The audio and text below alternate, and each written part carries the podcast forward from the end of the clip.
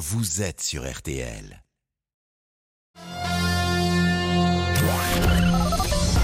Les auditeurs ont la parole sur RTL. Avec Pascal Pro.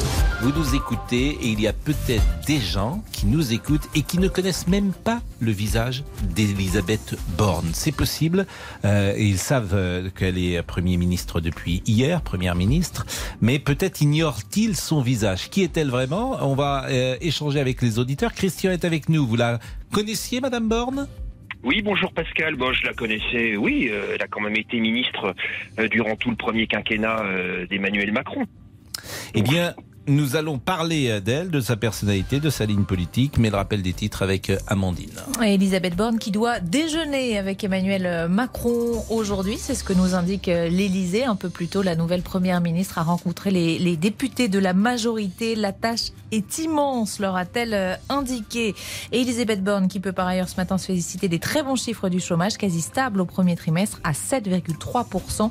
Euh, c'est son plus bas niveau depuis 2008. Et puis le coup d'envoi ce soir du festival de, Cannes, début de la cérémonie à 19h15.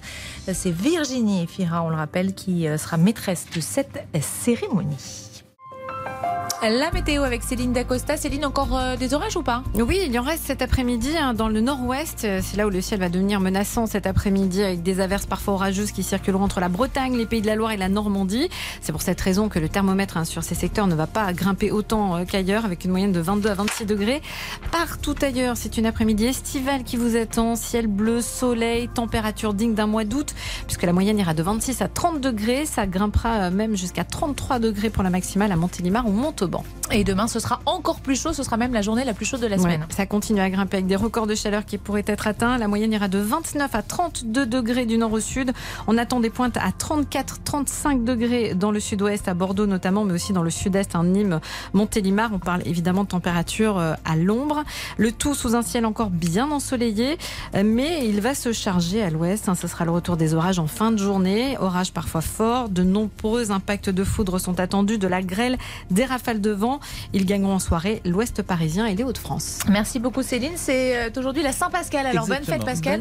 Bah, Je lis à l'instant euh, les traits de caractère du prénom Pascal. Est honnête et attentif aux autres. Exact. C'est, Nous le vérifions tous les jours. C'est moi, effectivement. je vous remercie effectivement de, souligner cela. Il est 13h05. Je c'est vrai en plus. Je, non, mais, je, mais, je, le sais que ah j'espère que vous pensez cela. Je remercie Céline, je remercie Amandine, je remercie Ludovic Van de Kerkhoff qui était à la rédaction chef de Bonne fête Pascal, bonne émission. Merci, ça va être la fête avec les auditeurs. Il est 13h05. Les auditeurs ont la parole. Pascal Pro sur RTL. Elle est ancienne élève de l'école polytechnique promotion 1981 et ingénieure diplômée de l'école nationale des ponts et chaussées. Elle a débuté sa carrière en 1987 au ministère de l'équipement avant de rejoindre divers cabinets ministériels et de se voir nommée préfète de la Vienne et de la région Poitou-Charentes en février 2013. Elle a aussi été à la tête de la RATP avant de rentrer dans le gouvernement en 2017. Madame Elisabeth Borne a un CV long comme le bras. Elle euh, illustre l'excellence, l'expertise euh, de la République. Est-ce qu'elle sera au niveau de son nouveau poste? Nous le saurons ces prochains mois. Christian euh, bonjour, rebonjour, qui habite. Bonjour Pascal et bonne fête à vous. Hein. Vous êtes gentil. Christian, est-ce que vous êtes satisfait? De la nomination d'Elisabeth Borne? Exactement. Écoutez, euh, c'est la prééminence de la technocratie sur le politique. Donc le parcours d'Elisabeth Borne, vous venez de l'énumérer euh, rapidement, rien à redire, on en revient à une pratique euh, un petit peu giscardienne. Hein. Valéry Giscard d'Estaing lui-même était entouré de polytechniciens, ça revient un petit peu à la surface. je ne sais pas, si vous voulez, comment ça va se passer dans les semaines qui vont suivre les élections législatives. Parce qu'en fait, là, pour le moment, on est dans une situation un petit peu d'attente. On ne sait pas trop si euh, le président aura une majorité courte euh, ou importante, euh, etc. Je pense que le président que Jean Castex reste à son poste jusqu'aux élections, mais comme il a préféré aller repeindre sa rambarde chez lui, il a dû, il a dû faire un autre choix. concernant Elisabeth Borne, elle s'est remarquablement débrouillé, que ce soit euh, au ministère des Transports, puis à la transition écologique, puis au ministère du Travail. Sa réforme de l'assurance chômage était pour moi une bonne réforme. Après, c'est vrai qu'on aurait aimé peut-être euh, que le président de la République nomme un Premier ministre plus politique que technocratique. Et oui, mais euh, c'est intéressant ce que vous dites parce que euh, au fond, c'est aussi euh, le régime présidentiel qui, euh, à chaque fois, euh, fait un pas en avant. C'est-à-dire que euh, c'est Emmanuel Macron qui va faire le gouvernement, c'est Emmanuel Macron qui décide de tout, et c'est Emmanuel Macron qui a eu avec lui une femme de qualité, mais je ne dirais pas une collaboratrice parce que ce serait péjoratif, mais on voit bien où le politique va se jouer. Et le politique, il est à l'Élysée. On en vient à se demander si, à terme, il ne faudrait pas supprimer purement et simplement le poste de Premier ministre. Oui, mais alors là, vous changez toute la Constitution et c'est pas simple. Parce que je vous rappelle que le président de la République n'entre pas à l'Assemblée nationale. C'est le principe de la Ve République. Mais là où vous avez raison, c'est que le quinquennat a modifié en profondeur le rôle du Premier ministre, nous le savons. Surtout euh, depuis que législatives sont calées sur l'élection présidentielle. Non, mais vous touchez un point essentiel qui est pour, qui est pour moi la réforme des institutions, mais une réforme en profondeur.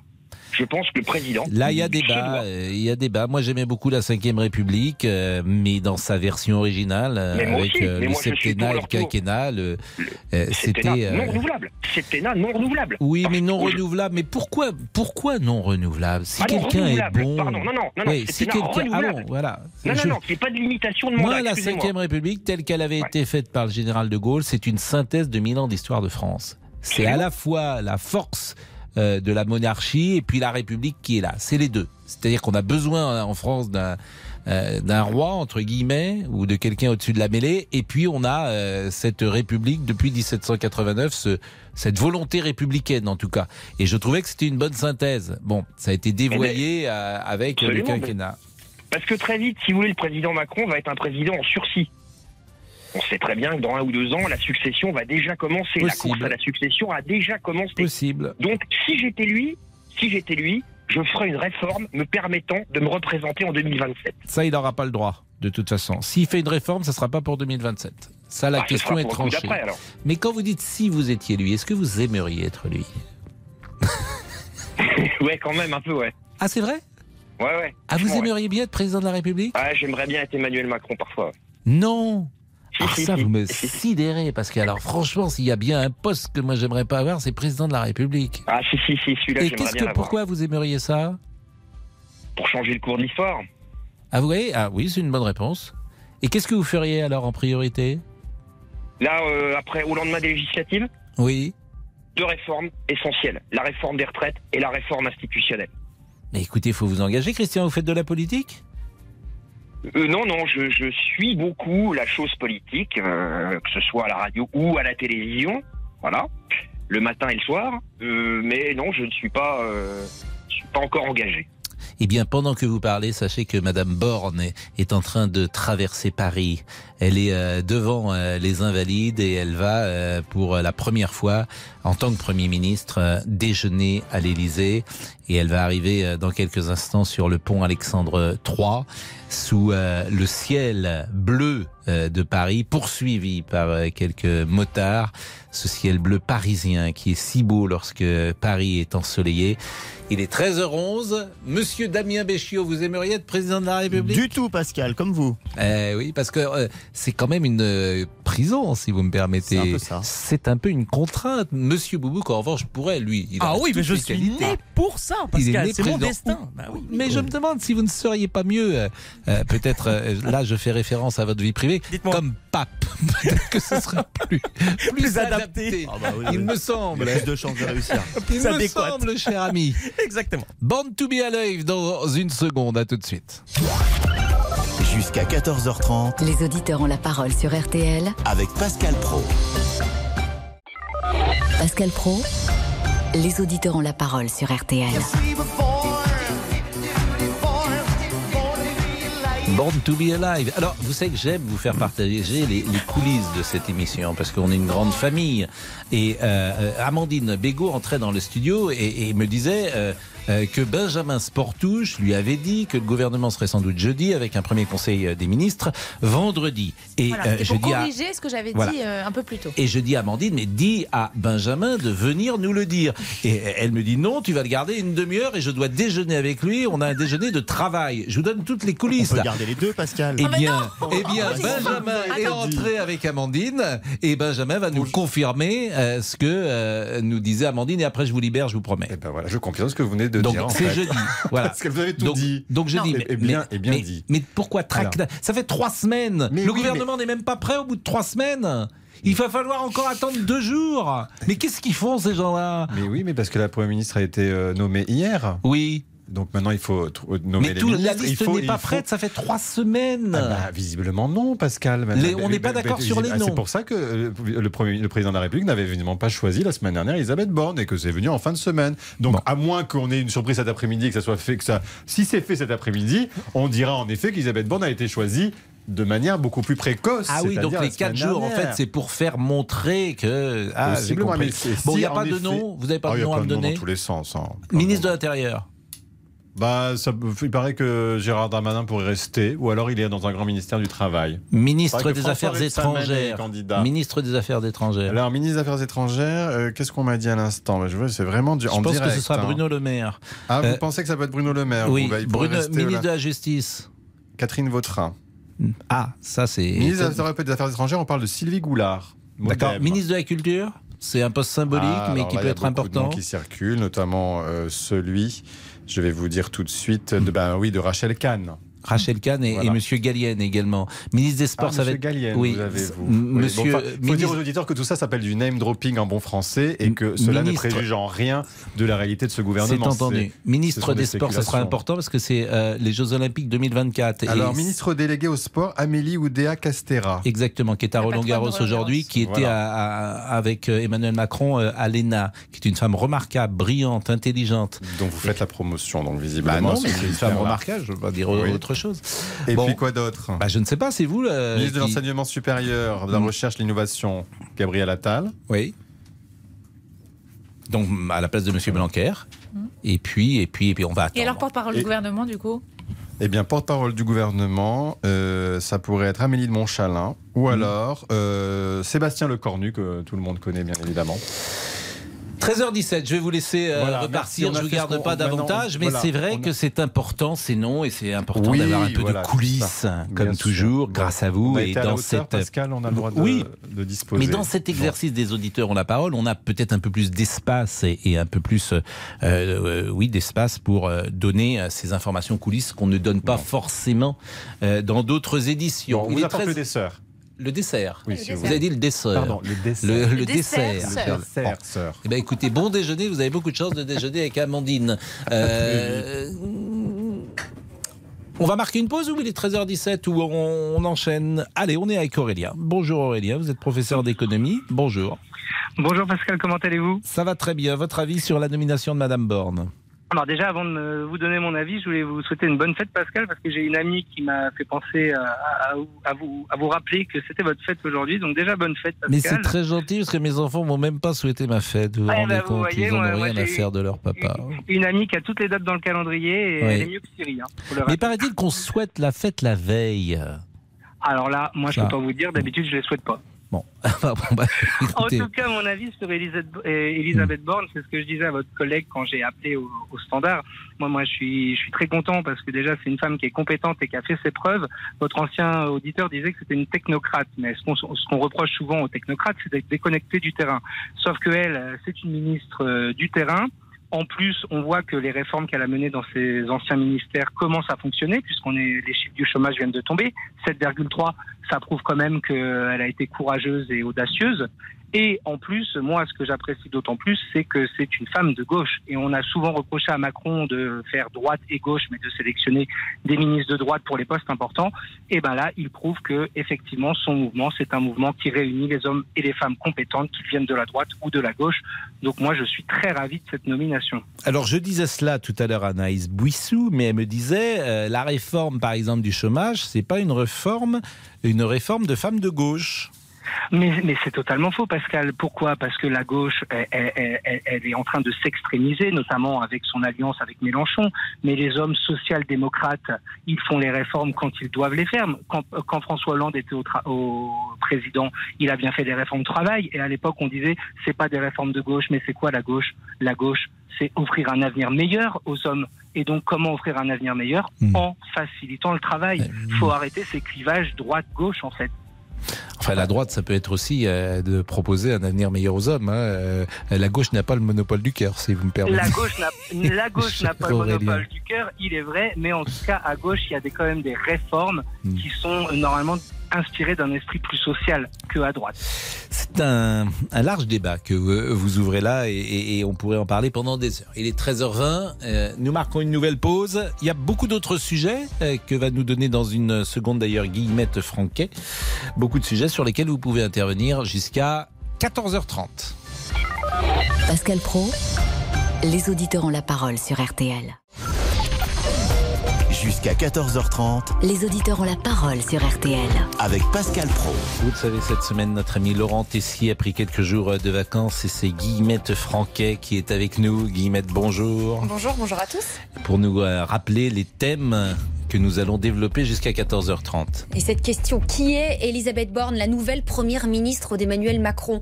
Polytechnicienne, fan de randonnée dans le désert, écologiste. En tout cas, pour Jean-Luc Mélenchon, chef de file des Insoumis, pas de doute, c'est avant tout une femme de droite. Cette euh, nomination se porte sur une femme qui a toutes les compétences pour assumer la tâche qui lui a été confiée. La continuité de la politique euh, du président de la République, c'est donc en quelque sorte euh, une nouvelle saison de maltraitance sociale et écologique qui commence. Et pour Éric Zemmour, Elisabeth Borne, c'est une femme de gauche. Maintenant, moi j'ai un avis. Ce que je constate, c'est que c'est une femme de gauche. C'est une femme qui a fait ses classes à gauche, de Lionel Jospin à François Hollande. C'est l'année de la gauche, la gauche qu'on croyait morte.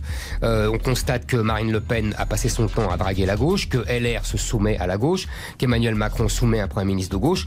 Donc qu'est-ce qui reste? Éric Zemmour, interviewé ce matin par Alba Ventura sur RTL. Alors, Elisabeth Borne, de droite, de gauche, le nouveau gouvernement de droite ou de gauche, qui souhaitez-vous voir entrer au gouvernement et en sortir? Appelez-nous, continuez à nous appeler au 3210 pour réagir. Voilà une question effectivement intéressante. Qui souhaitez-vous euh, voir entrer? Qui souhaitez-vous voir sortir? Nous sommes avec Corinne qui habite dans les Yvelines. Bonjour Corinne. Bonjour Pascal et bonne fête. Euh, comme tout le monde, hein, décidément aujourd'hui, je crois que Vous êtes gentille Corinne. si vos enfants ne vous l'ont pas souhaité, mais non, regardez, vous mais avez pff, tous vos auditeurs qui vous le souhaitent. Mais, je les connais, mais ils m'aiment beaucoup mes enfants. Mais vous savez comment sont les enfants. Et puis les fêtes, j'ai l'impression que j'ai l'impression que c'est on les souhaite moins qu'on les souhaitait jadis. Mais bon. Euh, les fêtes un peu moins, mais bon, vous voyez, aujourd'hui, euh, votre fête coïncide avec l'anniversaire de ma fille, le mien demain. Oui. Non, il y a quand même des traditions qu'il faut garder un petit peu. C'est c'est la chaleur euh, familiale. Vous avez rencontré Madame Borne. Alors j'ai eu euh, euh, le plaisir, euh, et le, le- le mot est vrai, de rencontrer Madame Borne lors de d'assemblées organisées par la Chambre syndicale du déménagement notamment. Puisque donc je- nous avons une, entre- une petite entreprise de déménagement et nous avons eu un échange fort agréable et très long avec Madame Elisabeth Borne, euh, qui est une personne, et c'est là-dessus que je voulais en témoigner, puisque j'entends euh, qu'on met surtout en exergue euh, sa rigidité. euh, euh, bon, oui, c'est une bête de travail certainement, et tant mieux, euh, mais c'est une femme charmante. On a discuté, elle a écouté, on a souri ensemble, on a même ri. Je pense qu'elle a toutes les compétences pour assumer une tâche qui est gigantesque, hein, parce qu'il ne faut pas oublier quand même le contexte de ces deux dernières années, euh, qui n'a pas facilité les choses. Euh, pour moi, elle n'est ni de gauche ni de droite. Euh, elle est droite dans ses bottes et elle sait tout ce qu'il y a à accomplir parce que effectivement, on a beaucoup de difficultés en France aujourd'hui. Je parle au titre de consommatrice, mais également au titre de chef d'entreprise. La, vie n'est pas simple actuellement. hein. Le pouvoir d'achat est, très impacté par tous ces événements. Je parle même pas de l'Ukraine qui va avoir un effet retard. Euh, mais je pense qu'elle a un chantier euh, immense à mener et, que ce chantier a besoin d'être mené avec euh, des compétences certes, mais aussi beaucoup d'humanité, ce que j'ai ressenti chez elle. Ce qui est intéressant, c'est le tweet hier d'Emmanuel Macron euh, qui a écrit euh, Chère Elisabeth Borne, Madame la, la Première ministre, et il a énuméré les thèmes qui étaient importants à ses yeux. Et ce qui est intéressant, c'est la hiérarchie des thèmes qu'il a mis en place. Il a dit d'abord écologie. Ensuite, il a dit santé, éducation, plein emploi, renaissance démocratique, Europe et sécurité. Et la sécurité est arrivée en dernier. Et la fin de son tweet, c'est ensemble avec le nouveau gouvernement, nous continuerons d'agir sans relâche pour les Françaises et les Français. Le premier thème qu'il a mis en exergue, c'est écologie. Est-ce que vous partagez cette volonté du président de la République? Alors, euh, dans un premier temps, je dirais que quel que soit l'ordre dans lequel il aurait mis euh, ses axes, on- je pense qu'il n'y a pas d'ordre, euh, que c'est un tout et que tout est lié. Euh, effectivement, aujourd'hui, l'écologie est, un grave problème, euh, non seulement pour la France, mais pour la planète, pour nos enfants, nos petits-enfants, il faut voir même plus loin. Euh, la sécurité, euh, c'est primordial. Euh, moi, j'habite euh, dans les Yvelines, donc pas très loin de Trappes. Euh, je peux vous garantir que je suis très concerné par le sujet. Euh, sur le, pouvoir d'achat, bien évidemment, je suis impacté comme tout le monde. Je pense qu'il n'y a pas de, hiérarchie dans tout ça. Euh, je pense que tout est lié euh, et que on ne peut pas traiter l'un sans l'autre. Bah, merci Corinne de ce témoignage. On va aller faire un tour sur les réseaux sociaux et lire ce qui se dit, ce qui s'écrit sur Facebook. Allez, pour Evelyne, Elisabeth Borne et l'élu Emmanuel Macron a fait le meilleur choix possible. Anthony nous écrit encore une technocrate, on en a marre et on conclut avec Annie. Je rêvais d'un Jean-Luc Mélenchon en Premier ministre. Euh, c'est vrai que les technocrates euh, n'ont pas bonne presse, mais je vois pas comment euh, celui qui dirige l'administration peut ignorer les arcanes précisément de cette administration. Euh, ça demande quand même un peu de d'expérience, forcément. Un, un- un entraîneur de football, généralement, il a joué au football. Je ne sais pas si cette comparaison est bonne. Non, c'est pas- je suis pas sûr. la- je pas incroyable, soumets. Je suis pas sûr. Hein, mais, mais elle est intéressante pourtant. Et 13h29. Bonne fête, Pascal. Oui, Comment- bonne fête Pascal, c'est important quand même. Hein. Fatigant. Madame Borne est en train de rentrer. fête Comment? C'est votre fête, Pascal? À Saint-Pascal aujourd'hui. Est-ce que Laurent vous a envoyé un petit message Mais euh, Laurent, il a disparu. Donc, Ah bah super. Mais non, euh, il est dans l'eau, il est, Pascal. Si vous avez Ah oui, des bah, nouvelles de il Laurent barbote. Tessier, Il si reste vous- dans l'eau, il reste dans l'eau. il re- Donc, Va-t-il revenir c'est loin des yeux, loin des cœurs. À tout de suite. Les auditeurs ont la parole sur RTL. Avec Pascal Pro. 13h, 14h30. Les auditeurs ont la parole sur RTL. Avec Pascal Pro. Et Guillemette Franquet.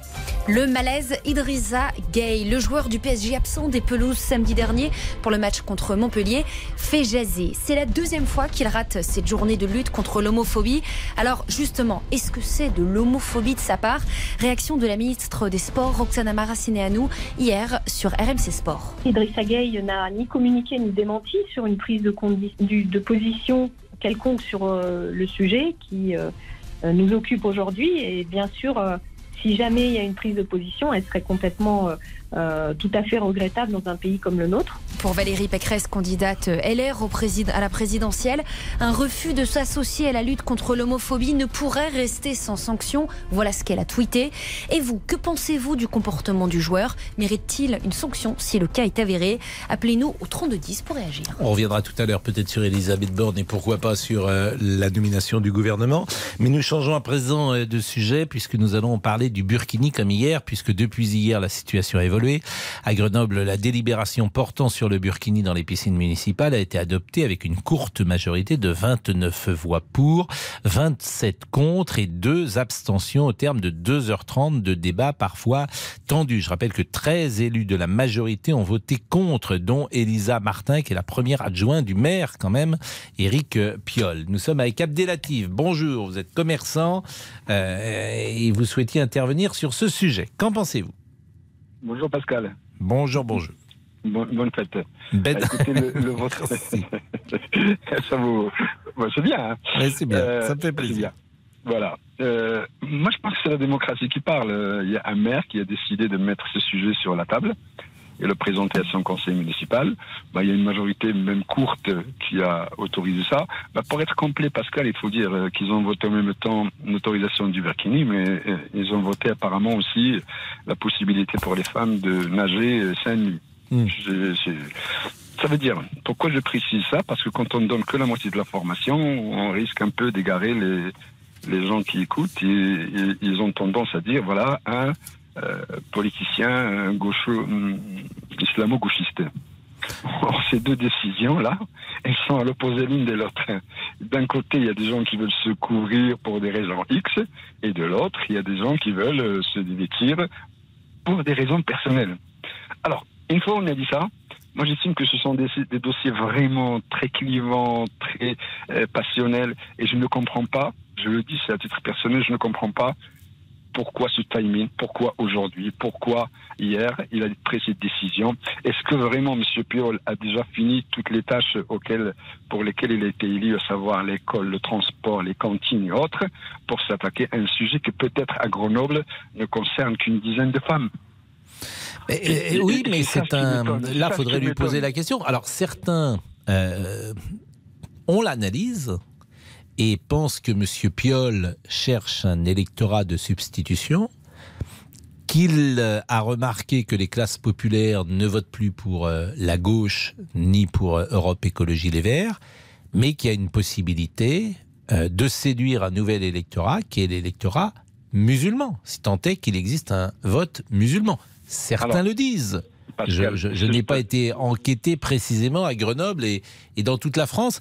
Euh, il semblerait que 70% des musulmans qui ont voté ont voté pour Jean-Luc Mélenchon.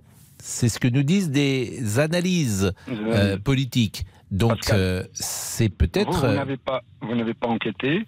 Moi, je suis un, un observateur de la vie politique parce que c'est comme ça. Et je peux vous assurer qu'il n'existe pas de vote musulman. Il n'existe pas. Les musulmans, ils vont voter proportionnellement euh, comme le peuple français en général. Il y a des musulmans qui ont voté Le Pen. Oui, ça peut vous surprendre, mais il y a des musulmans qui ont voté Non, mais Le les études de 70% des musulmans qui euh, ont voté pour euh, Jean-Luc Mélenchon, je ne, je l'invente pas. hein. Mais sur combien Il y, a- il y a un parti qui est le majoritaire chez les musulmans, et là je prends mes responsabilités et je le dis, même s'il n'y a pas de possibilité de faire des études de ce genre, c'est le parti de la- l'abstention. En ce moment, nous sommes en pleine campagne électorale des, des législatives. J'étais dans une bourgade pas très loin de la ville où j'habite, c'est à Pau.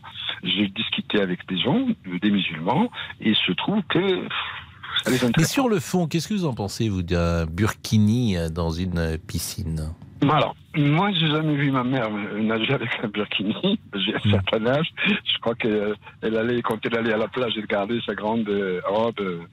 Euh, et, et- et c'est tout. Maintenant, euh, euh, je peux, Pascal, je vais parler avec franchise. Il se peut que ce burkini, que certains nomment comme une provocation politique, moi je pense qu'il n'a aucune, aucune, aucune signification politique. Je pense tout simplement qu'il dérange parce que euh, pour beaucoup de gens, pour quelques personnes, ça ne correspond pas à ce que c'est que la France. C'est demander aux Français de mettre un minaret en face d'une église, ils le refuseront de la même manière. Nous, sommes dans une terre judéo-chrétienne. L'islam vient d'arriver. Euh, au niveau de l'histoire, c'est peu, c'est- vraiment peu. Ça prendra le temps pour que les musulmans puissent s'installer.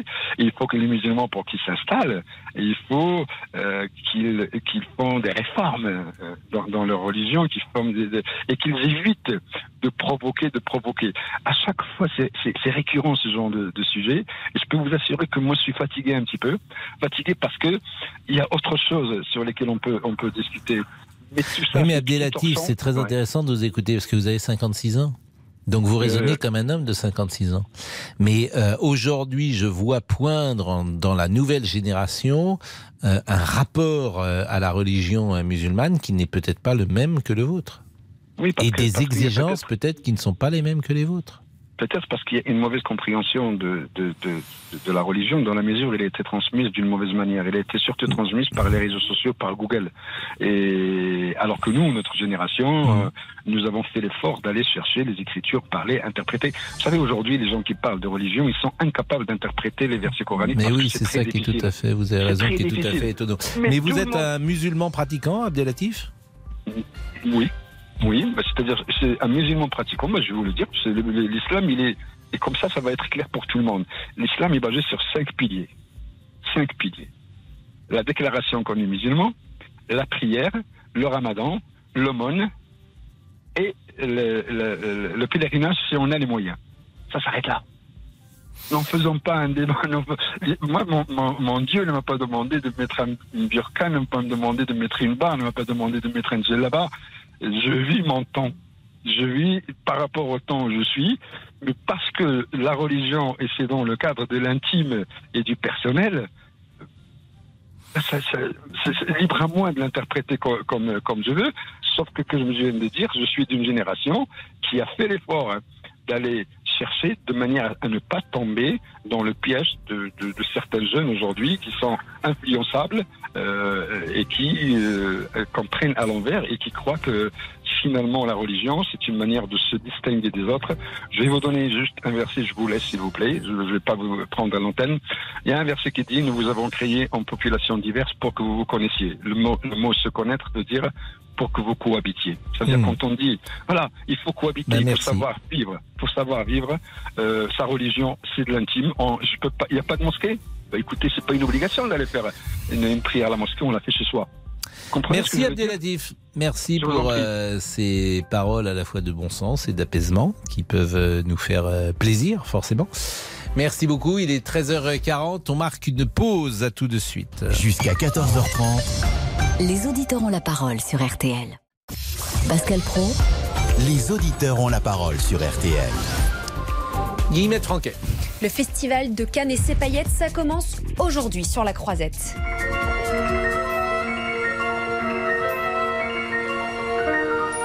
Le rendez-vous cinématographique international, la montée des marches, les robes longues, les smokings. Mais Et les frères Dardenne. et les frères Darder, bien sûr, on sait que vous les aimez beaucoup. Mais en vrai, hein, est-ce que vous regardez vraiment les films qui ont reçu des palmes? Finalement, le Festival de Cannes, c'est glamour ou c'est ringard? Ou au contraire, est-ce qu'on n'aurait pas besoin de rêver plus que jamais? Appelez-nous au 3210 pour réagir. C'est intéressant le festival de Cannes. D'abord, il est extrêmement bien raconté euh, par Stéphane euh, Boutsock et, Laurent euh, Marsic qui seront pendant les 15 jours. Et c'est vrai qu'il nous arrive parfois de moquer certains thèmes et certains réalisateurs, mais euh, c'est aussi un festival qui permet une forme d'expérimentation du cinéma. Bien sûr, il y a tous les cinémas, on se doute bien que c'est pas un cinéma fait pour récompenser une comédie. Il y a parfois une volonté artistique plus forte, et c'est ça qui est intéressant. Et la curiosité doit nous pousser toujours à, aller voir ce que les artistes ont à dire dans notre société. C'est ça qui est intéressant. Restons sur le Burkini euh, avec euh, Charles qui habite Montpellier, qui est enseignant. Bonjour euh, Charles. Et je rappelle Bonjour, que Pascal. la délibération portant sur le Burkini dans les piscines municipales de Grenoble a été adoptée hier avec une courte majorité de 29 voix contre 27. Bonjour Pascal, oui. Bonjour, bonjour Charles. Eh bien, écoutez, euh, bah, écoutez, moi, je, je suis, euh, je suis assez scandalisé. Je suis même euh, scandalisé tout court. Je trouve qu'on barbouille l'espace public de religion. Euh, en l'occurrence, ici, il s'agit d'un processus d'islamisation au nom des libertés individuelles. Voilà. Alors, mm, mm, il faut arrêter de dire que le burkini n'est qu'un vêtement. C'est archi faux. C'est une manifestation visuelle de l'islamisation. Et je pense qu'il faut changer les lois, car les défenseurs du burkini, en fait, s'engouffrent dans nos failles juridiques pour imposer l'islam. Voilà. J'écoutais donc l'auditeur précédent, euh, et puis même, vous aviez une auditrice en début de semaine qui parlait de pudeur, le fait d'afficher son corps. Écoutez, si afficher son corps pose problème, eh bien, il ne faut pas aller dans des piscines publiques. Voilà, il faut aller ailleurs, il faut se mettre à l'écart. euh, Il faut, euh, voilà, si on cultive une pudeur, ben on la cultive jusqu'au bout, et on ne se sert pas de cet alibi fallacieux pour faire passer tout et n'importe quoi. Voilà. Alors vous Et dites, puis- euh, et- vous dites une euh, loi, mais alors dernière phrase, oui. excusez-moi juste, c'est une dernière phrase, je vous promets. Euh, euh, Lorsqu'on nous oppose d'ailleurs le fait qu'on autorise les femmes à nager euh, seins nus euh, dans les piscines, mais qui va nager seins nus dans les piscines? Franchement, c'est- vraiment, c'est une escroquerie intellectuelle. Voilà. Mais euh, vous dites une loi pour le burkini. Pourquoi pas? Mais euh, si vous faites une loi pour le burkini, sans doute faut-il faire une loi pour le voile dans la rue. Bah écoutez, euh, pas forcément, pas forcément, peut-être même, oui, pourquoi pas. Mais Moi, oui, mais à ce façon, c'est- comment vous la faites voilà. respecter? Ben, comment vous allez faire respecter? Ben, le voile dans la rue et l'interdire à celles qui le portent Ben oui, mais vous comprenez, à un moment donné, si, si, si on dit que de toute façon tout est perdu d'avance et qu'on ne peut rien faire, etc., c'est- vous savez, c'est un peu comme euh, les problèmes de délinquance. On dit, ah ouais, c'est des mineurs isolés, bah, on peut rien faire, on les relâche dans la journée, etc. Donc dans ces cas-là, baissons les bras pour tous les sujets, en fait, qui enquiquinent le quotidien des Français. Et à ce moment-là, ben voilà, restons là-dessus et, si continuons de, demandait, de- euh, de serrer les dents dans la douleur. Et puis, euh, Non, puis mais voilà. vous ben- pensez que si on demandait aux Français, par exemple, de s'exprimer sur le voile dans la rue ou sur le burkini euh, dans les piscines, euh, je ne sais pas d'ailleurs si ça les passionnerait complètement. Je pense qu'il y a une minorité, quoi, une minorité. Il y a beaucoup de gens qui pensent que c'est un thème essentiel. Mais peut-être qu'il y a beaucoup de gens, et notamment dans les jeunes générations, qui pensent que voilà, ça fait partie d'un monde qui change et Eh bien, je vais qu'effectivement, vous dire, euh, eh bien, je vais vous dire quelque chose. Ce monde qui change, j'aimerais qu'il change dans le bon sens, voyez-vous? Parce que les jeunes générations, moi, j'avais espoir qu'il y ait peut-être des mouvements féministes euh, qui montent au créneau. Moi, l'autre jour, je me suis, euh, euh, je me suis promené dans le centre-ville et j'ai vu des, des, des, des jeunes filles de 13-14 ans en voile intégral, chose que je ne voyais pas euh, euh, euh, il y, a, il y a quelque temps. Voilà. Et euh, il y a quelque chose, il y a un phénomène, je veux dire, faut vraiment être Sur aveugle. la jeune génération, moi je suis d'accord avec vous. moi, c'est pas, euh, j'ai le même sentiment que vous, euh, Charles.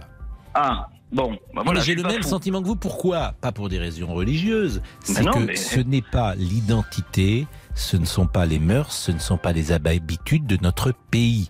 Donc si je vois une jeune fille, comme vous le dites, de 13 ans, voilée des pieds jusqu'à la tête, c'est ce que vous avez vu, c'est ce que vous Eh dites. ben moi j'en ai vu par grappe, par grappe un samedi après-midi en ville.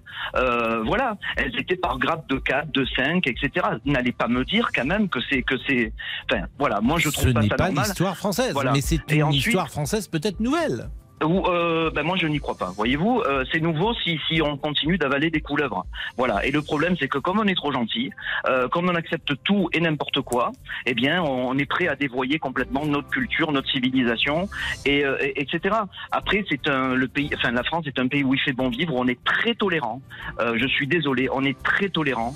Euh, donc qu'on qu'on nous qu'on qu'on cesse de, de taxer les uns et les autres de racistes, de xénophobes, etc., etc. Et dernier truc, lorsqu'on parle de l'islam, vous voyez, votre euh, auditeur précédent dit oui, l'islam c'est ça, et puis l'islam c'est encore euh, ça, et ça repose sur ci, et ça repose sur ça. Écoutez, on fait dire tout et n'importe quoi à l'islam. Moi, ça me fait penser aux prophéties de Nostradamus, quoi. Voilà, ce pauvre Nostradamus, euh, on, on lui fait dire n'importe quoi. Ben pour l'islam, c'est pareil. Vous, vous avez dix interlocuteurs euh, euh, en face de vous qui, qui bon, qui, qui semblent connaître l'islam, mais vous aurez dix versions différentes de l'islam. Voilà. Ah, merci. Merci euh, Charles et merci de ce témoignage. Effectivement, euh, vous êtes aussi un homme d'une autre génération qui n'est pas habitué à, à, voir ou à croiser, pour reprendre euh, l'expression que vous avez utilisée, des grappes de jeunes filles, toutes voilées, des pieds jusqu'à la tête. C'est pas notre histoire française. 13h50, à tout de suite. Les auditeurs ont la parole sur RTL. Avec Pascal Pro. Jusqu'à 14h30 Les auditeurs ont la parole sur RTL. avec Pascal Pro. Et nous sommes avec Nicolas, toujours sur ce thème euh, du Burkini. Bonjour euh, Nicolas, vous habitez Chaumont. Bonjour Pascal, oui. En Haute-Marne. Exactement. On s'est déjà parlé plusieurs fois à l'époque où j'habitais à Marrakech. Ah oui, effectivement, je me souviens. Vous êtes revenu? Eh oui, je suis revenu. bah, bah, Chaumont. Marrakech, un peu, euh, c'est très comparable finalement. Hein, sur Euh. il y a beaucoup, il y a beaucoup, il y a beaucoup de, de- de- comment dire, de- il fait beau de la même manière. C'est un temps qui est exactement le même. C'est ce que je voulais dire, surtout l'hiver. Ah, ah bah là en ce moment on a le temps de janvier à Marrakech, donc oui ça me change pas. Non, mais parce qu'effectivement, à Chaumont, en Haute-Marne, c'est frisqué hein, l'hiver. C'est ce que je voulais vous peu, dire. Vous, l'aurez Ouais, ouais. compris. Bien évidemment. Bon, euh, que voulez-vous nous dire sur euh, le Burkini de Grenoble? Eh ben écoutez, moi je trouve que c'est une avancée. euh, parce qu'au contraire, ça va plutôt qu'exclure, ça va inclure les femmes qui pouvaient pas, moins, qui ne souhaitaient pas aller à la piscine euh, par pudeur, par conviction ou par euh, des raisons qui les, qui les regardent, tout simplement. Écoutez, il n'y a pas de. Moi, je n'ai rien à dire hein, à cela. J'ai juste à vous écouter, euh, Nicolas. Vous ne voyez pas euh, euh, ceux, vous ne partagez pas plus exactement ceux qui voient dans ce Burkini un mouvement politique, un islam politique, pourquoi pas, une islamisation, pourquoi pas, de notre pays, un changement de culture de notre pays, un rapport à la femme différent. Vous ne voyez pas tout cela, manifestement? Alors, en tout cas, vous ne partagez pas. Par rapport à l'islam politique, euh, je me suis fait la réflexion encore ce matin, parce qu'il y a quelques... bah, parfois on entend, oui, les immigrés, les, les, les musulmans aussi ne veulent pas forcément s'intégrer, etc. Et quand du coup ils s'intègrent au niveau politique, on leur reproche aussi. Donc il y a un moment, il faudrait savoir ce qu'on veut, quoi, tout simplement. Pourquoi Soit vous dites on ils leur reproche euh, Quel exemple vous vient euh, à l'esprit Bah, lorsque vous dites ça? Bah, il y a eu beaucoup de, de politiciens d'un certain bord qui disaient que, que, que, que justement les, les immigrés ne s'intègrent pas, etc. Oui, ça j'entends bien, mais euh, après vous avez dit que quand ils s'intègrent, on leur reproche. Donc quel exemple va dans ce sens? Eh ben, quand, quand, un, quand un immigré ou un musulman, qui n'est pas forcément la même chose, euh, se met à faire de la politique, on lui reproche aussi. Quand On lui reproche de faire de la politique? Ben, quand un musulman fait de la politique, on parle de, de, de- d'islamisation politique. Ah bah oui, quoi. S'il fait de la politique, effectivement, sous cet angle-là, oui, on peut lui reprocher. C'est bien normal. Si c'est- S'il le fait dans cet angle-là, si par exemple j'ai vu qu'il y avait un parti musulman qui existe en France, effectivement, je, je- on peut lui reprocher, en tout cas, mettre en place euh, une opposition pour euh, aller contre les arguments qui sont développés.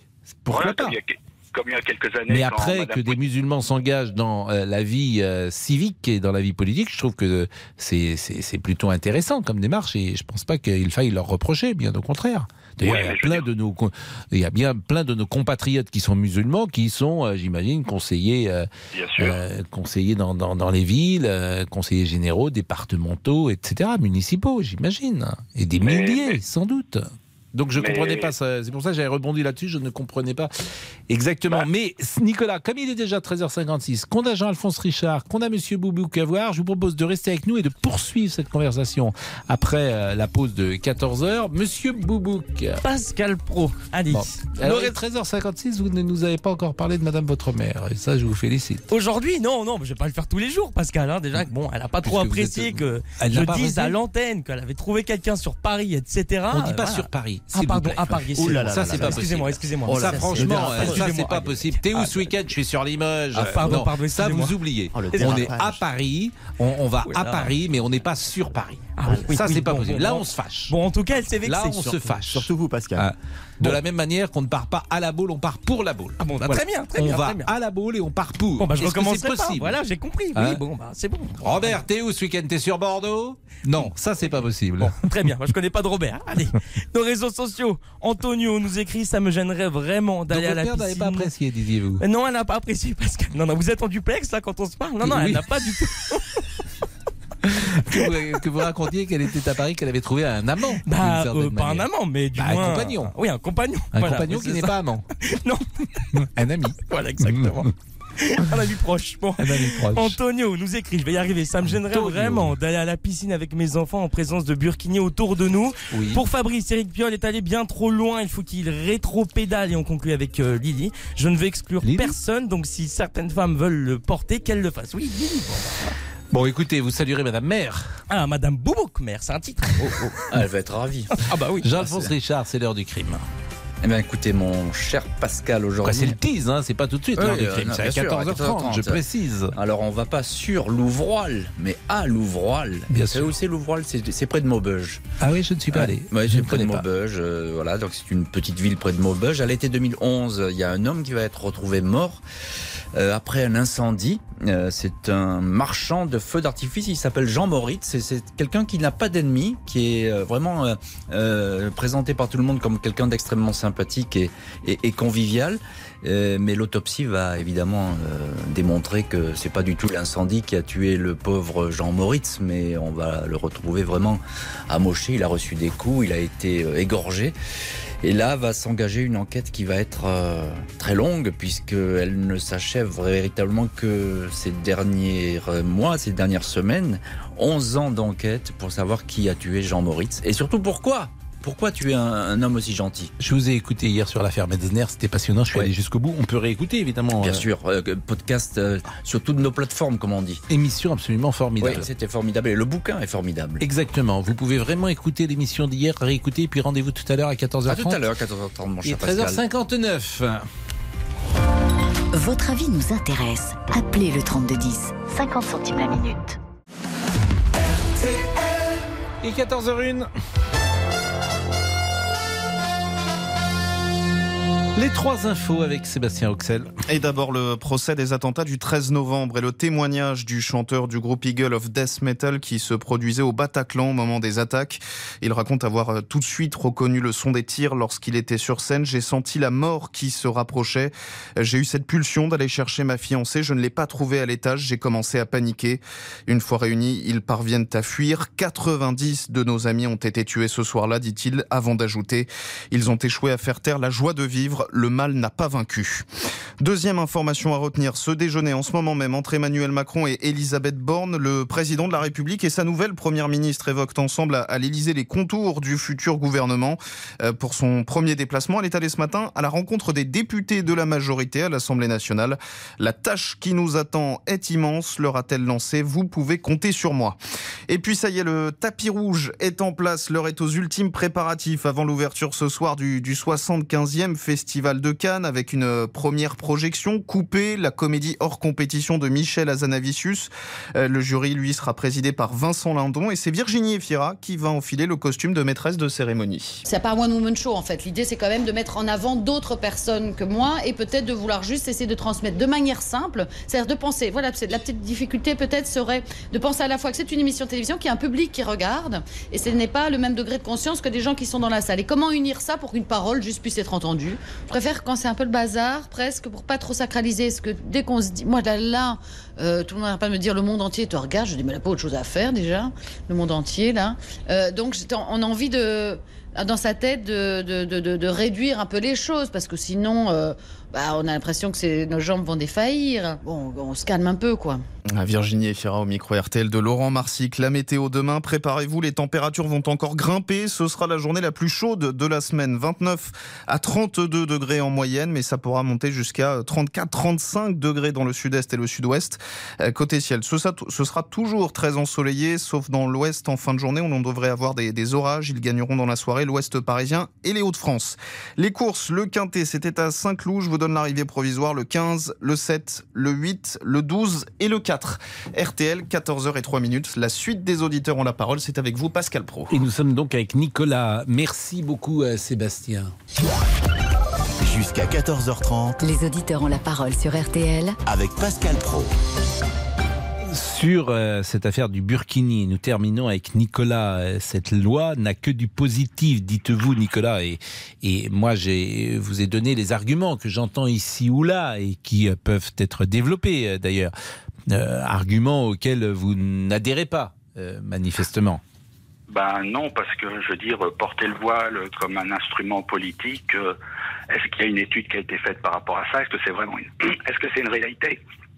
Bah, ce sont des témoignages, ce sont des femmes qui bien souvent disent porter le voile sous la pression de leur entourage familial. Moi, je- j'entends cela euh, souvent, pas toujours. Évidemment qu'il y a des femmes qui le portent euh, pour elles, mais ce que j'entends, c'est que la pression parfois de la famille, du père, du frère, de la sœur, de la mère, que sais-je, existe. Alors, des, des- excusez-moi, j'ai un problème de voix. Je vous en prie. Mais vous voulez peut-être que boire un petit verre d'eau et qu'on se reparle plus tard? Oui, oui. Ah oui, effectivement. Alors là, Nicolas, ça c'est la première fois qu'effectivement euh, un de nos auditeurs ne peut pas aller au, au bout euh, de, de sa phrase. J'espère que je n'y suis pour rien. Bah, j'espère Que aussi. ce n'était pas le sujet en plus que nous traitions, euh, cher Damien. Non, je ne pense pas, Pascal. C'est vous qui avez mis Born to be Alive tout à l'heure. vous avez osé cette plaisanterie. Vous la revoulez, la chanson? Bah écoutez, franchement, Patrick Hernandez, c'est merveilleux parce que effectivement. Ça ne vieillit pas. Je pense que c'est en 78, 79 Je crois. Euh, J'étais vraiment euh, jeune adolescent. Et euh, c'est une chanson qui a plus de 40 ans, donc 42, 43 ans. Et j'ai l'impression que Monsieur Hernandez, et c'est pas dire du mal de ce chanteur, j'ai l'impression qu'il n'a fait qu'une chanson. j'ai l'impression qu'on n'entend que celle-là. Donc, euh, 79, Pascal. 79. Bon. Mais il en a fait d'autres ou pas? Je ne crois pas. Je me renseigne, attendez. Monsieur Boubouk Born to be alive. Ah oui, je l'écoute en boîte de nuit celle-ci, Pascal. Ah oui, bah. Incroyable. Et le matin pour me réveiller aussi. Euh, C'est votre voisin qui doit être content. on change de sujet et on va parler euh, de monsieur Gay, Idri- Idrissa Gay. Je ne suis pas sûr que tout le monde connaisse ce joueur du Paris Saint-Germain. Euh, nous marquons une pause. Il a, il a ou il aurait, c'est difficile de dire, boycotté le match à Montpellier euh, parce qu'il euh, ne souhaitait pas être associé à la journée de lutte contre l'homophobie. Euh, on en parle dans une seconde avec Grégory. À tout de suite. Les auditeurs ont la parole sur RTL. Avec Pascal Pro.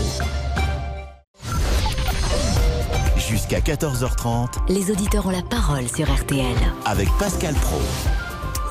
Je vous rappelle donc que euh, ce joueur Idrissa Gueye, joueur du Paris Saint-Germain, qui n'a pas voulu s'associer à la journée de lutte contre l'homophobie, son entraîneur a précisé qu'il n'était pas touché physiquement, mais que c'était pour des raisons personnelles. Je rappelle aussi, parce que tout le monde n'est peut-être pas au courant, que la 37e journée de Ligue 1, placée sous le signe de la lutte contre l'homophobie, pour la deuxième saison consécutive, les clubs ont été invités à floquer les maillots de leurs joueurs de numéros arc-en-ciel reprenant les couleurs de l'étendard du mouvement. Idrissa Gueye n'a pas souhaité enfiler cette tunique. Dans son entourage, on se refuse à tout commentaire évoquant simplement un sujet sensible. Voilà les faits. Euh, Valérie Pécresse a tweeté les joueurs d'un club de football et ceux du PSG en particulier sont des figures d'identification pour nos jeunes. Ils ont un devoir d'exemplarité. Un refus d'Idrissa, euh, un refus d'Idrissa Gueye de s'associer à la lutte contre l'homophobie ne pourrait rester sans sanction. Nous sommes avec Grégory. Bonjour Grégory. Oui, bonjour Pascal, euh, bonjour à tous. Votre sentiment Alors moi, mon sentiment, bon, je tiens d'abord à préciser euh, que je suis contre l'homophobie et que je n'ai rien contre les homosexuels et que je les respecte tous. Voilà. Euh, Mais ma- être contre l'homophobie, euh, Oui, je- oui, on est. Oui, je, re- je- je Bien- respecte tous bien les sûr que- homosexuels. bien- bien- oui, bien, bien sûr, bien sûr. Parce que justement, je préfère préciser ça parce que voilà, voilà ce que j'en pense. Euh, Je Mm. vais vous dire mon avis. Alors, euh, pour moi, il n'y a rien de grave. Il veut refuser. Alors déjà, nous sommes en démocratie. Il fait ce qu'il veut. hein. Alors, je peux comprendre qu'il y ait des gens qui sont pas d'accord, d'autres qui sont d'accord. Euh, moi, en tout cas, je, je, je le, je le comprends. Lui, il fait ce qu'il veut. Nous sommes en démocratie. Euh, je vois pas pourquoi on a. On peut dire son opinion. hein. On peut ne pas être d'accord avec lui. Ça, je le comprends. Mais par contre, je vois pas pourquoi il y aurait des sanctions. Ça, je suis contre euh, qu'il y ait des, des sanctions contre lui parce que, que ça veut dire que euh, on n'est plus en démocratie. C'est ça que ça veut dire? Non, non, non. On est en démocratie. Il fait ce qu'il veut. Maintenant, moi, ce genre d'association, euh, je n'aime pas ça parce que il y a, il y a des, à cause de ces associations-là, il y a des personnes qui se trouvent avec des plaintes euh, de, de comment d'homophobie alors qu'ils ne sont pas du tout homophobes. C'est juste parce que, je vais vous donner un exemple, hein, un petit exemple comme ça, euh, deux personnes qui se disputent dans la rue se disputent dans la rue euh, et puis d'un seul coup il y a, y a une insulte, c'est le réflexe humain, c'est la colère, une insulte euh, et tout de suite cette insulte il y a un témoin qui est à côté, on va porter plainte contre lui pour homophobie alors que c'est pas du tout quelqu'un d'homophobe, c'est juste comme ça, ça a été le réflexe, c'est la colère et ça c'est à cause de ce genre de- d'association là. Donc euh, moi je, je n'aime pas ça et et quant à, à lui, bah, pour revenir, moi je, je peux comprendre euh, qu'il veut se refuser. Maintenant on connaît pas ses raisons puisque c'est personnel, il veut pas en parler. Non, non, mais euh, vous savez, la ministre des Sports d'ailleurs a dit qu'il n'y avait rien d'illégal là-dedans. Après, euh, chacun euh, pense ce qu'il veut de cette position. Quelqu'un qui ne veut pas s'associer effectivement à la lutte contre l'homophobie, un joueur de football, on peut avoir un avis dessus, effectivement. Mais là où je vous rejoins, c'est qu'on est en démocratie, que chacun peut faire ce qu'il veut, qu'il est dans un cadre légal et que la seule chose finalement qui euh, est importante lorsqu'il y a sanction ou pas, bah, c'est la loi. Est-ce qu'il a enfreint la loi? Bah, Manifestement non. maintenant, maintenant, le club du Paris Saint-Germain n'est pas euh, obligé entre guillemets de le garder. Le club du PSG peut considérer qu'il y a une morale, une éthique à, à son club et qu'il n'a pas envie lui-même d'être associé à un joueur qui ne veut pas lutter contre l'homophobie. Voilà, ça Ah, peut, bah, ça peut être pas- une position. Mais je ne serais pas d'accord avec eux. Pourtant, je suis supporter du Paris Saint-Germain, je Mhm. tiens à le dire. Mais euh, je ne serais pas d'accord à- avec euh, les dirigeants du Paris Saint-Germain parce que euh, il n'y a aucune sanction à avoir. Il fait ce qu'il veut. Il fait ce qu'il veut Oui, dans la mais je suis, je, ça c'est entendu. Mais le club fait aussi ce qu'il veut. C'est que si moi je suis président du Paris Saint-Germain, je fais également ce que je veux et peut-être que je n'ai pas envie de recruter des joueurs qui euh, ne s'associent pas l'un à la lutte contre le racisme, l'autre à la lutte contre l'homophobie, etc. Vous voyez ce que je veux dire? Il y a la légalité, puis après, est-ce que tu as envie d'être avec, euh, de travailler avec euh, des gens dont tu ne partages pas les valeurs? Oui, mais après, bon, on a le droit d'avoir des, des idées différentes et, Ah, et maintenant, c'est une on- sorte de régime autoritaire. Dans ces cas-là, si on Non, doit pas, du tout, Grégory. On a le droit, évidemment, d'avoir des, euh, sorte, hein, des avis différents, mais il y a des sujets, parfois, comment dire, qui sont tellement essentiels qu'ils coupent la relation si on ne partage pas ses valeurs sur ce sujet-là. On peut l'entendre comme ça aussi, mais je trouve que ça va quand même trop loin. Moi, pour moi, c'est quand même exagéré. Bah, c'est euh, c'est pas rien, euh, quand même, euh, aujourd'hui, de combattre euh, l'homophobie dans notre Ah, société? Mais c'est très bien. De toute façon, je suis contre les homophobes. C'est c'est un. Je, Ah défends oui, les vous êtes contre euh, les homophobes, mais vous ne voulez pas lutter contre l'homophobie. Ah oui, donc, non, euh, c'est- non, parce que- c'est assez parce que je vous ai- étrange comme position. euh. Alors oui, parce que je vous ai donné la raison tout à l'heure. Euh, il y a des gens qui se retrouvent avec des plaintes euh, d'homophobes, alors qu'ils sont pas du tout homophobes, comme je vous ai dit tout à l'heure. Il y a des gens qui se disputent dans la rue. Bon bah, le, le- Hmm. en fait, je, je me répète, la- le réflexe de la colère, tout ça. Bon bah, ils, ils insultent euh, quelqu'un avec une petite, un petit mot homophobe. Et donc c'est pas bien. Mais Non mais ça c'est autre chose. Et là je suis là je peux vous rejoindre parce que il ne faut pas euh, et ça c'est une discussion je l'ai pas eu avec Monsieur Fontes tout à l'heure mais j'étais beaucoup dans les stades de football on va pas se raconter de, de salade Euh, l'interprétation qui est donnée parfois à ces chants je ne suis pas sûr qu'il faille les qualifier de euh, chants homophobes. En tout cas ce n'est peut-être pas la volonté de ceux qui crient ces mots-là. Mais là où je comprends aussi ceux qui euh, euh, luttent contre ces cris, c'est que c'est dans un langage parfois courant ils ne veulent pas être associés à cela. Donc les deux s'entendent. Donc même si au départ ceux qui disent ça disent ça parce que c'est voilà, ça fait des années culturellement que ce mot existe, d'autres disent attention, euh, ce n'est pas convenable et euh, il faut lutter cela parce que ça participe de l'homophobie. Donc comme toujours la vérité est multiple.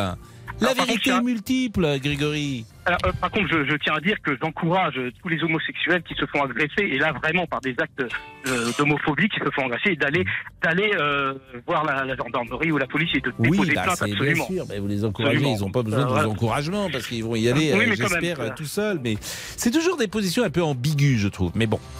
Merci en tout cas, Grégory. Merci de votre témoignage. Il est 14h15 sur RTL. Tout va bien Il va faire chaud, on est bien ici parce qu'on est un très, peu. euh, on est protégé du Nous sommes soleil. climatisés, Pascal. Mais oui, climatisé, c'était le mot que je cherchais. Et dehors, on me dit qu'il y a 30-35 degrés. À peu près. Ah, dans Paris.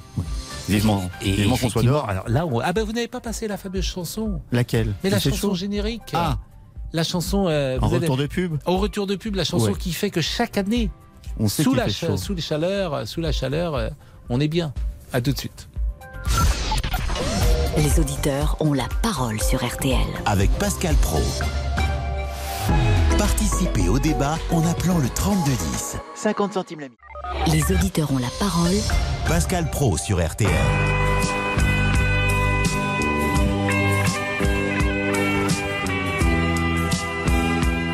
Monaco. Monaco. 28 degrés à l'ombre. Je suis sûr que cette année, on va réussir à le, re- à le relancer, ce disque. Ah, vous, vous dansez bien, Pascal Oui, bah, le slow. Le slow. Vous dansez le robot. Mais dans le temps, il y avait des slows. On invitait les filles. Ah oui, c'est vrai. Tout est beau. On va, on va relancer ce disque. On va rappeler Didier Barbelivier qui l'a écrit. On va le rappeler euh, cette semaine. Tous les ans, on essaye, Pascal. On essaye, mais on n'y arrive pas. Mais il est génial pas. ce disque. On va aller voir la 28 degrés. programmation musicale d'RTL. 28 degrés à l'ombre. Les réseaux sociaux, Pascal Les réseaux sociaux, allons-y. Allez, pour Eric, si Idrissa Gueye ne veut pas jouer, il en a le droit. Arrêtons de lui tomber dessus. Béatrice nous écrit il n'y a pas de débat que Gay ne joue pas, c'est simplement honteux. Et on conclut avec euh, Pierrick. Il y a déjà trop d'homophobie dans le monde du football, donc il ne faut pas laisser place à l'ambiguïté. Ne laissons pas de place euh, à l'ambiguïté, cher ami. Et on est avec euh, Charles qui habite les Sables d'Olonne. Ah, au Sables d'Olonne, il doit faire un temps magnifique. Mais je vous confirme, Pascal. Il C'est y a- pas Monaco, mais il y a c'est quoi- 28 degrés. Euh, ciel bleu Absolument. Pas Un un peu de vent. Un peu de vent sur Un la petit peu plage de vent, Exactement. À 100 mètres de la plage, un petit peu de vent. Un peu de vent, merveilleux. Que dites-vous, euh, Damien? Non, notre ami Laurent Tessier est au Sable d'Olonne aussi. Alors, ah oui, notre ami Laurent Tessier est au Sable d'Olonne, vous ne l'avez pas croisé? Mais quel chanceux. J'ai regardé partout, mais. Il est sur une des-. On me dit qu'il serait sur une des plages naturistes Oui. de, des Sables d'Olonne. Je ne sais pas s'il y en a ou pas. Il, serait- il, il bronzerait intégralement, c'est ce qu'il nous, Oh, il a nous raison, a dit. il a raison. Hein, pour, euh, bon, si vous le croisez, en tout cas, vous le, vous le saluerez bien évidemment, bien parce que nous, il nous a laissé sans, euh, sans nouvelles. En revanche, et puis la, la baie euh, des Sables d'Olonne, je l'ai dit 12 millions de fois, mais elle est plein, plein sud, donc elle est merveilleusement. euh, Et il n'y a pas magnifique. trop de vent au Sable d'Olonne, donc c'est formidable. Non, non, on est protégé. Bon, dites-nous ce que vous pensez de Gay. Alors, euh, je souhaiterais déjà dire à l'auditeur précédent, qui était Grégory, je crois, qui nous parlait de démocratie, que euh, on ne choisit pas sa couleur de peau, ni même son orientation sexuelle, et que la démocratie, elle a ses limites quand on euh, quand on lutte contre justement ces gens qui, notamment les homosexuels, parce que moi je pense que Monsieur Gay lutte contre les homosexuels par ce geste. Je pense qu'il aurait dû être sanctionné, euh, il aurait dû participer. à Mais au nom de quoi vous voulez erreur. sanctionner? Au Eh nom ben, de quelle base légale? Euh, en fait, on lui a pas demandé d'assister à un défilé de promotion de la cause LGBT. On lui a simplement demandé de porter un maillot floqué aux couleurs J'entends bien, mais au nom de quelle base légale Eh ben, moi, je crois que s'il ne veut pas lutter contre l'homophobie, c'est qu'il est lui-même pour l'homophobie. Et ça, c'est grave. Alors, légalement, je ne pense pas que euh, on puisse réellement faire quelque chose. En revanche, le club, lui, je pense qu'il peut y faire quelque chose. Je pense Ah que oui, ça, le club, euh. apprécierait que, que des joueurs qui refusent de porter un brassard de lutte contre le racisme, euh, je, je pense pas que M. Gay apprécierait que des joueurs refusent justement euh, que, que des joueurs refusent de porter un brassard de lutte contre le racisme. Et ben c'est exactement la même chose. Je pense que c'est exactement la même chose. On tomberait sur ce jour-là, sur ces jours-là, et on doit aussi tomber sur M. Gay, qui je pense euh, là euh, envoie un message qui dit euh, je ne suis pas homophobe, mais je ne souhaite pas soutenir la cause. Si je ne soutiens pas la cause, Hmm. ça veut dire que je me bats contre la cause. Et ça, c'est problématique. Oui, c'est- un raisonnement possible, mais euh, mais mais faut euh, pour sanctionner quelqu'un, il faut une base légale. hein. C'est toujours euh, Effectivement, je pense que toujours pareil. Autrement, on est dans un pays, euh, dans une dictature. Euh, L'état de droit, c'est la base. Bah, Et merci en tout cas, Charles. Mais avec Merci. plaisir, euh, grosse bise Sables de Pascal. Merci beaucoup. Alors, euh, ah, j'avais oublié d'ailleurs parce qu'il y a notre ami Anthony euh, qui nous écoute, Anthony Tognetti qui nous écoute et, et qui est euh, en direct d'Ajaccio, bien sûr, et qui travaille euh, régulièrement pour RTL. Euh, et, et hier, j'ai oublié de dire que euh, l'AC Ajaccio monte Évidemment. en Ligue 1 avec un budget de 6 millions d'euros. 6 millions d'euros. Donc d'abord, on le salue, Anthony, on le félicite. Hâte de l'entendre sur l'antenne. Exactement, et, et- et bravo donc à cette euh, belle ville impériale d'Ajaccio. Il est très- 14h23, c'est le débrief de Guillemette Franquet. Et on commence en beauté parce que bah, c'est votre fête, Pascal. Et notre auditeur Christian ne l'a pas oublié. Bonjour Pascal et bonne fête à vous. hein. Vous êtes gentil. Et ce sera la fête de la fête, Pascal. Alors déjà, avant de me- vous donner mon avis, je voulais vous souhaiter une bonne fête, Pascal, parce que j'ai une amie qui m'a fait penser à, à- à vous, à vous rappeler que c'était votre fête aujourd'hui. Donc déjà, bonne fête, Pascal. Mais c'est très gentil parce que mes enfants m'ont même pas souhaité ma fête. Non, pauvre Pascal, mais ça suffit, n'en jetez plus. Bon, il faut dire que la présentatrice du journal de midi 30, Amandine Bégaud, venait de vous le souhaiter. C'est euh, aujourd'hui la Saint-Pascal. Alors bonne fête Pascal. Bonne fête. Je lis à l'instant euh, les traits de caractère du prénom Pascal. Oui. Est honnête et Oui. attentif aux autres. Exact, c'est- c'est- Nous le moi. tous les jours. Et forcément, Pascal, quand on parle de vous, bah forcément, vous embrayez. Mais paraît-il qu'on souhaite la fête la veille? Enfin, Pascal, ça n'est pas du tout le sujet. Le thème aujourd'hui, bien sûr, soyons sérieux. On parle de notre nouvelle première ministre, Elisabeth Borne, ancienne ministre des Transports, nouveau poids lourd du gouvernement. Vous avez la blague? Et ça dérive vers un débat sur les régimes politiques. Et là, bah, c'est la fête des anarchistes. On en vient à se demander si, à terme, il ne faudrait pas supprimer purement et simplement le poste de Premier ministre. Et un peu de nostalgie de votre part, Pascal. Moi, j'aimais beaucoup la Ve République, euh, mais dans sa version originale, euh, Mais avec aussi, euh, le moi, septennat et le quinquennat. C'est à la fois la force euh, de la monarchie et puis la République qui est là. C'est les deux. Quelle émotion. Vous ne seriez pas un peu royaliste, Pascal? En tout cas, Christian, lui, n'est pas contre porter la couronne. Si j'étais lui, je ferais une réforme me permettant de me représenter en 2027. Mais quand vous dites si vous étiez lui, est-ce que vous aimeriez être lui ouais, quand même, un peu, ouais. Ah, c'est vrai? Ouais, ouais. Ah, vous ouais. aimeriez bien être président de la République? Ouais, j'aimerais bien être Emmanuel Macron parfois. Et Monsieur Boubouk, calife à la place du calife, ça vous tente, hein? Ah oui, mais je suis né pour ça, Pascal. C'est mon destin. Bah oui. Mais je me demande si vous ne seriez pas mieux, euh, euh, peut-être, euh, là je fais référence à votre vie privée, comme pape. Peut-être que ce serait plus, plus adapté. Il me semble. Il y a plus de chances de réussir. Bon, revenons aux choses sérieuses, à la politique. Et comme à votre habitude, Pascal, vous prenez en otage Benjamin Sportouche, le chef, le chef du service politique de RTL, et Amandine Bégaud, deux pour le prix d'un. Je dis à Amandine, mais dis à Benjamin de venir nous le dire. Et elle me dit non, tu vas le garder une demi-heure et je dois déjeuner avec lui. On a un déjeuner de travail. Je vous donne toutes les coulisses. On peut là. garder les deux, Pascal. Eh Oh, mais bien, eh bien, Oh, Benjamin. Pauvre Benjamin, et il n'est pas au bout de ses peines. Ça fait trois semaines. le gouvernement n'est même pas prêt au bout de trois semaines. Vous savez que Benjamin n'est pas membre du gouvernement, hein, Pascal. Mais Benjamin, ça n'est pas fini pour lui. Mais qu'est-ce qu'ils font ces gens-là? Mais oui, mais parce que la Première ministre a été euh, nommée hier. Oui. Donc maintenant, il faut tr- nommer Mais les tout, la ministres. liste n'est pas faut- prête, ça fait trois semaines. Pascal, on le rappelle, hein, Benjamin Sportouche n'est pas Elisabeth Borne. Ce n'est pas lui qui décide, il n'y est pour rien. Et ce n'est pas le seul à se faire afficher. Ah, ce cher monsieur Boubouk. Alors, il est 13h56, vous ne nous avez pas encore parlé de Madame votre mère. Et ça, je vous félicite. Aujourd'hui, non, non, mais je vais pas le faire tous les jours, Pascal. hein. Déjà que bon, elle a pas trop Puisque apprécié êtes- que Elle je n'a dise à l'antenne qu'elle avait trouvé quelqu'un sur Paris, etc. Donc déjà, vous lui parlez sans prévenir de sa maman et puis vous lui donnez un cours de français comme ça, au vitriol. Dis pas voilà. sur Paris. Ah, pardon, plaît. à Paris, Ouh là là ça, c'est pas. Excusez-moi, excusez-moi. Oh, ça, Ça, franchement, c'est- euh, ça, c'est excusez-moi. pas possible. T'es où Ah. ce week-end? Je suis sur Limoges. Ah, pardon, pardon, ça, excusez-moi. vous oubliez. Oh, on est à Paris, on, va Oh à là. Paris, mais on n'est pas sur Paris. Il s'est excusé combien de fois, monsieur Boubouk Enfin, pardon, Pascal. Il a présenté ses excuses combien de fois Mais vous-même, Pascal, il vous arrive de pas parler parfaitement français Alors moi, mon sentiment, bon, je tiens d'abord à préciser euh, que je suis contre l'homophobie. Euh, ma- être contre l'homophobie, euh, Oui, c'est- oui, on est. Oui, je, je- je Bien- respecte tous bien les homosexuels. que- bien- bien- oui, bien, bien sûr. Donc, Pascal, vous pouvez nous l'avouer, vous n'avez pas compris hein, ce que disait Grégorien. J'avais eu a- un petit doute sur ce qu'il disait. Et attention. Pascal, ça n'est pas tout. D'autres disent attention, euh, ce n'est pas convenable et euh, il faut lutter cela. Ah, par contre, on dit lutter contre, hein, Pascal. Bon, allez, on vous pardonne et on se dit à demain. Au Eh ben, plaisir. Vous, vous avez parfaitement raison, Guillemette. Tout le monde, euh, hélas, euh, fait parfois des fautes de français. Dernière chose, Monsieur Boubouk, Monsieur et Madame Borne ont un fils. Comment l'ont-ils appelé Monsieur et Madame Borne, Pascal. Monsieur et Madame Borne ont un fils. Émile, Pascal. Émile Eh oui, oui, oui. Personne ne me l'a soufflé. Excellent. Merci à la régie. L'heure du crime, c'est Oui. vous. On va près de Maubeuge, à Louvroil, avec l'étrange mort d'un marchand de feux d'artifice. A tout de suite À tout.